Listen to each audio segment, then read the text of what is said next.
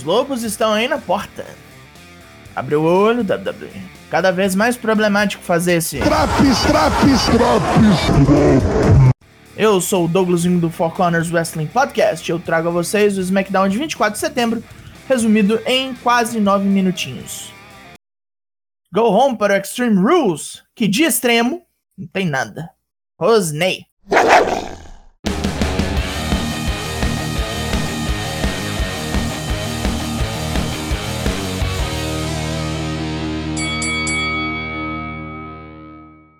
Começa essa zica na Pensilvânia com Beck Lynch e um recap das merdas dela e Bianca Belair semana passada. Beck não queria humilhar a transuda na frente de todo mundo importante na vida dela, mas se a outra veio caçar inferno, vai acontecer isso aí, porque a WWE, meu amigo, é uma selva. Quem procura, acha. Ela queria que Bianca se preparasse melhor, já que fez feio no SummerSlam, mas se ela não quer, paciência. Saiu o oponente de Beck no Extreme Rules, puta da cara, Bianca revolta-se com tudo que Beck disse até agora, e joga na cara da Ruiva que em apenas um ano de main roster já empatou com ela em feitos e conquistas. A luta delas pelo título não vai terminar em segundos dessa vez. Vai ser uma guerra e terminar com Bianca campeã novamente. Oferecendo um aperto de mão a Beck, Bianca toma um tapa boçal e quase toma outro Manhandle Slam, mas essa semana é dela e Beck amarga um KOD. Mostrou hoje, agora vai saber domingo, né? Tony Storm vem desejar boa sorte ao rei artista e seu menestrel marombeiro, pois luta 1, Shinsuke Nakamura vs Apollo Cruz pelo título intercontinental. Depois de tomar umas bifas, Apollo dá uma demonstração vulgar de poder e arremessa Nakamura para fora do ringue. Depois de muito apanhar, Nakamura é revivido pela guitarra de seu parceiro Bugs, que ainda o salva do comandante Aziz.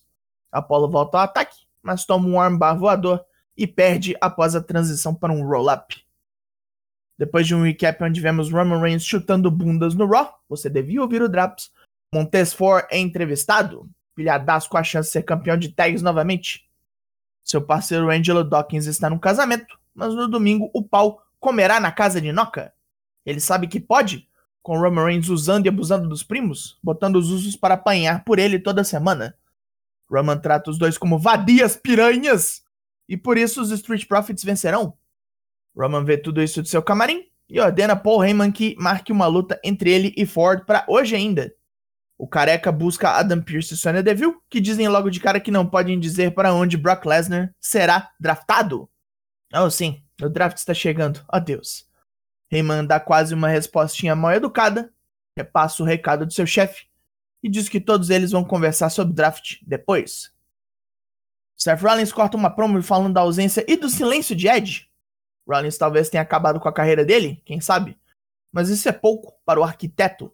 Ele quer Edge semana que vem no SmackDown para reconhecer sua supremacia, para dizer que ele não é um Edge do Paraguai. E se ele não vier, Rollins vai caçá-lo onde quer que seja e vai surrá-lo até que ele diga, na frente da mulher e dos filhos, se for preciso.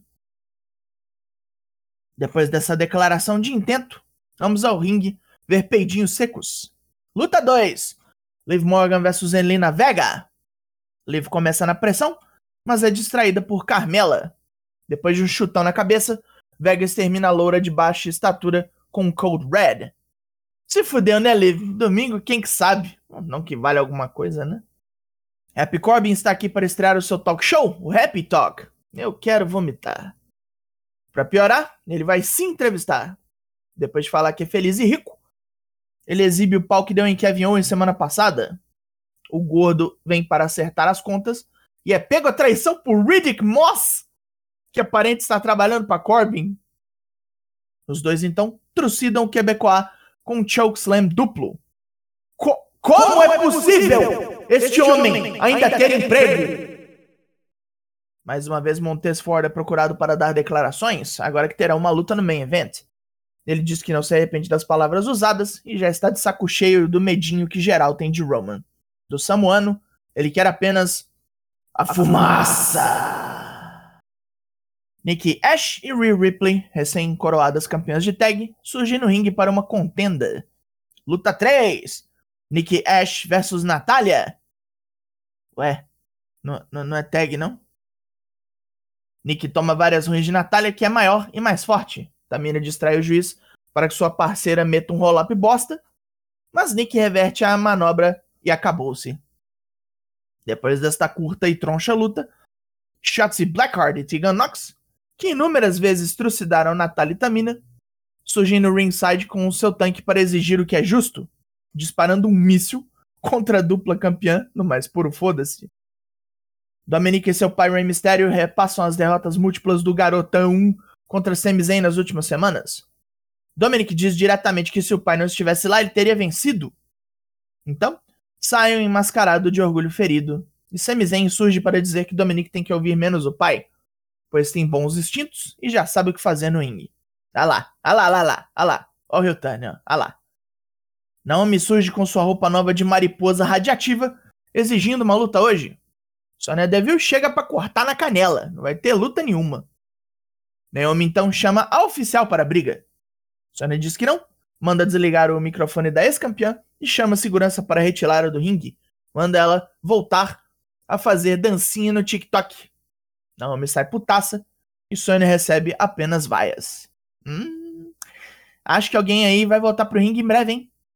Becky Lynch jura vingança contra Bianca Belair pelo segmento de abertura chamando ela de mais burra da companhia. Tá puta irlandesa, né?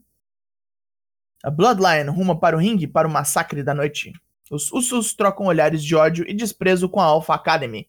Serão os próximos postulantes? Quem sabe? Luta 4! Montez Ford versus Roman Reigns.